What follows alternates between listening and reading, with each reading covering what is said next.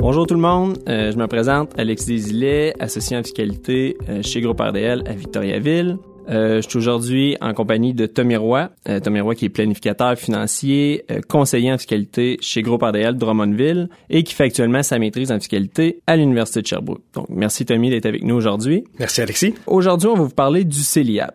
le CELIAP, qu'est-ce que c'est? C'est le compte d'épargne libre d'impôt pour l'achat d'une première propriété, qu'on va appeler bien évidemment aujourd'hui le CELIAP. Euh, le but du podcast, c'est vous donner plus de précision sur ce nouveau régime-là. C'est pour vous euh, donner les grandes lignes et défaire, certains mythes à propos de, ce régime-là.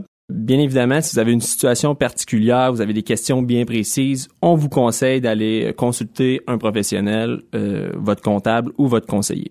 Premièrement, en ce qui concerne les grandes lignes du régime, euh, Tommy, pourrais-tu nous expliquer justement c'est quoi les grandes lignes et euh, concrètement comment ça fonctionne le CELIAP? En fait, le CELIAP, ça va permettre au premier acheteur de pouvoir cotiser euh, au CELIAP et mettre des sommes de côté pour pouvoir s'acheter une première propriété.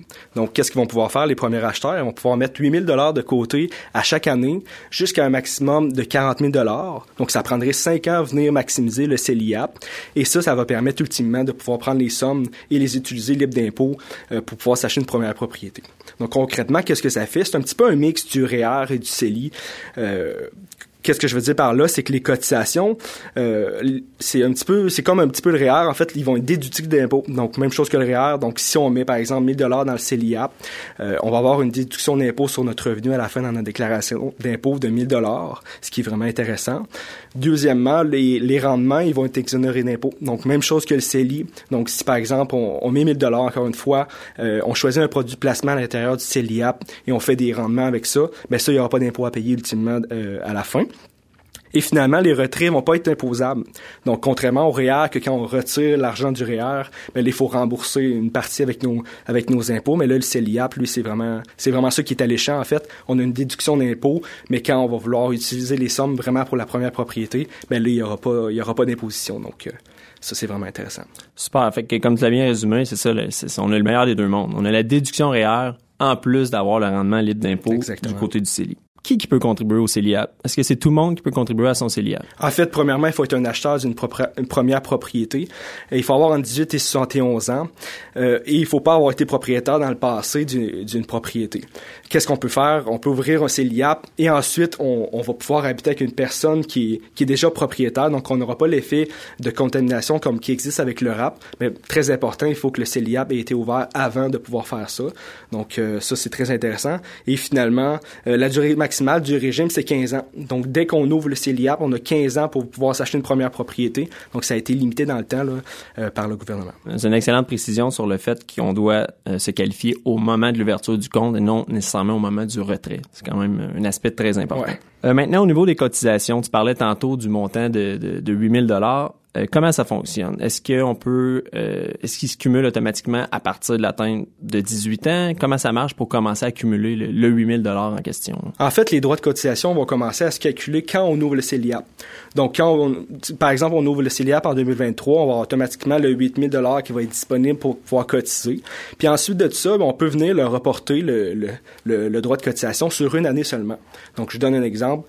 Euh, si en 2023, on a un droit de cotisation de 8000 dollars, mais on veut pas le prendre, on voudrait le prendre, par exemple, en 2024, on aurait droit d'avoir le 8 000 plus un autre 8 000 donc 16 000 euh, on, pourrait mettre, on pourrait mettre 16 000 d'un coup, mais on pourrait pas faire 2023, le reporter à 2025. Donc ça, c'est vraiment reportable juste sur une année qui est collée et non euh, dans le futur.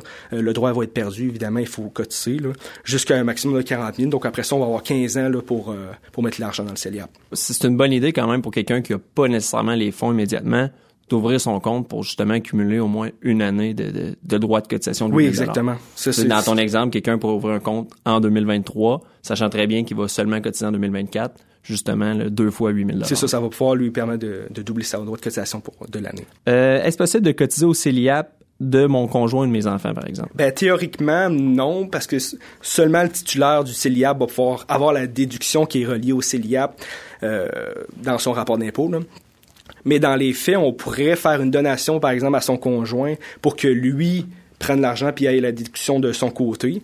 Euh, après ça, c'est vraiment, il faut qu'il y ait une, question de confiance entre les conjoints pour que, pour que ça se fasse correctement. Mais oui, euh, si on fait une donation, ça, ça peut se faire. C'est le même principe pour un enfant? Ah oui, même principe. Donc, il n'y aura pas les règles d'attribution qu'on peut connaître euh, en fiscalité, donc l'attribution du revenu de placement. Donc, ça, ça a été dit qu'il n'y en aura pas. donc, je comprends bien, on peut théoriquement cotiser au CELIAP indirectement de notre conjoint, mais c'est pas nous qui a la déduction, c'est le conjoint qui a Exactement, puis ça va être une donation. Est-ce que c'est possible comme un REER de reporter la déduction? Quand je veux dire reporter la déduction, c'est qu'actuellement, on peut cotiser à notre REER un montant. Si je prends par exemple, on cotise 10 000 en 2022, mais je déduis 5 000 en 2022 et 5 000 plus tard en 2023 est-ce qu'on peut faire la même chose pour un CELIAP, justement? Oui, puis ça, c'est fantastique, en fait. Si on prend l'exemple, par exemple, d'un étudiant qui a pas beaucoup de revenus, donc euh, il est aux études, mais papa, maman, il a peut-être donné un petit peu d'argent pour euh, pouvoir se constituer une mise de fonds pour la première propriété, euh, ben ça, ça peut être intéressant de commencer, ouvrir le CELIAP tout de suite, commencer à mettre de l'argent dans le CELIAP, mais attendre avant de prendre la déduction, puis attendre qu'on ait plus de revenus, par exemple, dans cinq ans, peut-être qu'on va être sur le marché du travail, puis là, avoir un un bon, une bonne déduction. Effectivement, ça l'ouvre à des places, à des, bonnes stratégies, parce qu'avant, on avait le réflexe, on est étudiant, le CELI était privilégié, parce que souvent, on n'a pas beaucoup de revenus. Mais là, le CELIAT nous permet non seulement d'avoir des revenus à l'ébris de l'impôt, comme dans le cas du CELI, mais on pourrait se cumuler jusqu'à 40 000 de déduction le jour qu'on tombe sur le, marché du travail. C'est ce qui est super intéressant. Question plus pratique, est-ce qu'on peut déjà, moi, est-ce que euh, en ce moment, je aller à ma banque dire je veux cotiser à mon CELIAP? Est-ce qu'on peut le faire actuellement? Ben présentement, non, parce que ça a été dit en fait que ça va être plus au printemps 2023, précisément le 1er avril 2023. Mais après ça, il faut s'attendre que, évidemment, ça c'est quand le, le CELIAP va être disponible au niveau gouvernemental. Mais les institutions financières, il faut qu'ils soient prêtes aussi à, à soient à l'intérieur, que toute la paperasse soit faite. Donc on peut s'attendre au printemps 2023 là, euh, que ça commence. Donc il faut voir avec votre institution financière à ce niveau-là. Puis un peu en lien avec le REER, euh, tu sais, je sais que le REER, la grosse période de REER, on a jusqu'à les 60 premiers jours, souvent c'est le 1er mars, pour cotiser à notre REER.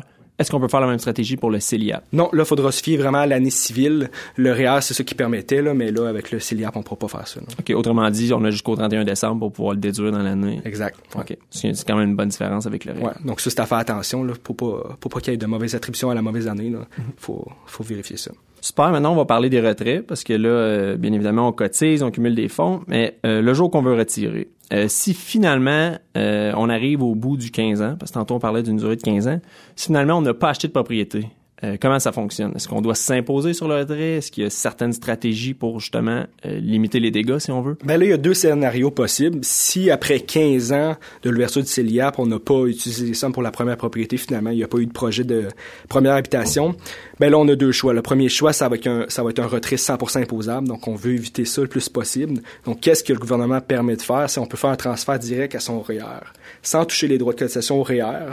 Donc, ça, c'est vraiment intéressant. On peut prendre l'argent du CELIAP, l'envoyer directement dans son REER. Euh, est-ce qu'un remboursement du montant retiré pour l'achat euh, d'une maison serait nécessaire? Comme dans le cadre d'un RAP, un régime d'accès à une propriété, euh, quand on, on, retire les dites sommes, on a 15 ans pour les rembourser. Est-ce que c'est le même principe pour un CELIAP?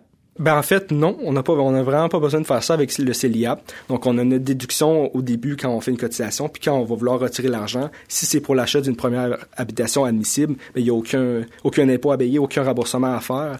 Donc c'est vraiment ça qui est fantastique. Là. quand on fait le retrait puis c'est destiné à la première euh, maison, ben ça va directement dans, pour la mise de fonds. C'est ça. Fait qu'on a vraiment une déduction le jour qu'on vient mettre le montant dans le CELIAP puis si c'est un retrait admissible, on s'impose jamais sur la somme, ce qui est vraiment, vraiment fantastique. En fait, c'est du jamais vu d'un point de vue fiscal. Oui, c'est ça. Parlant du, du RAP, justement, est-ce que le RAP est toujours admissible ou euh, le CELIAP vient justement remplacer le RAP en question? Bien, en théorie, il n'y a rien que le gouvernement a dit que le RAP allait disparaître. il y a des choses un petit peu plus techniques au niveau légal que le RAP et le CELIAP sont différents. Mais en tant que tel, un contribuable pourrait prendre les deux. Donc, on pourrait prendre le CELIAP, accumuler, euh, si on prend l'exemple d'un couple, chacun 40 000 dans le CELIAP et aussi prendre le RAP. Donc, chacun prendre 35 000 avec le, le, le RAP et s'accumuler jusqu'à un montant de 150 000 en mise de fonds libre d'impôt.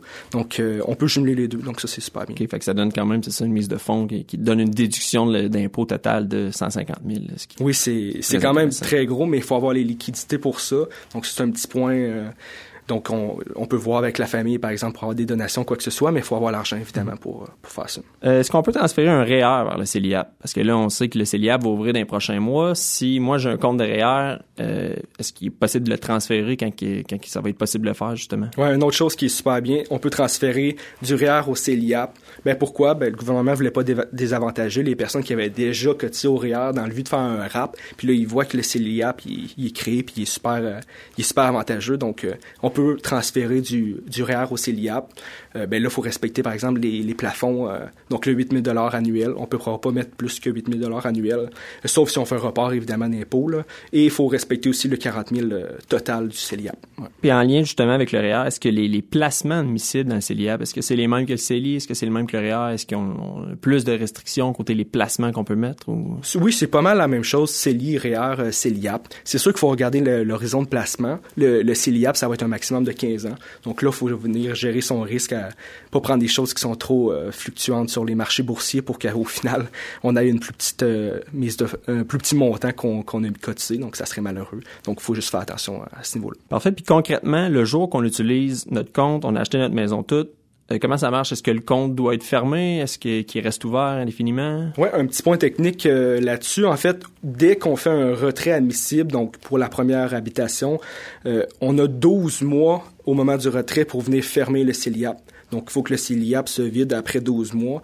Donc, euh, ça donne quand même du temps aux gens pour venir faire leur retrait, là, que ce soit pour la mise de fonds, que ce soit pour acheter des matériaux, quoi que ce soit. Là. Donc, euh, ouais. Puis si on n'a pas besoin de toutes les sommes CELIAP, j'imagine que le reste est soit imposable ou soit, comme tu l'as dit tantôt, transférable dans nos REER. Exact. Si c'est pas relié à la première habitation, là, ça va être ça va être 100% imposable ou on transfère au REER, ce qui, qui est très bien. Là. Ça faisait le tour de, de nos questions pour le CELIAP. Euh, J'espère que ça vous a aidé à mieux comprendre le CELIAP et ses avantages. Comme on peut voir, c'est vraiment avantageux. Euh, J'espère que ça vous a aidé aussi à défaire certains mythes qu'on pouvait qu'on pouvait avoir en lien avec le CELIAP. Donc un gros merci Tommy pour ton expertise aujourd'hui. Euh, merci à tout le monde qui ont pris le temps de nous écouter puis je vous dis euh, au prochain épisode.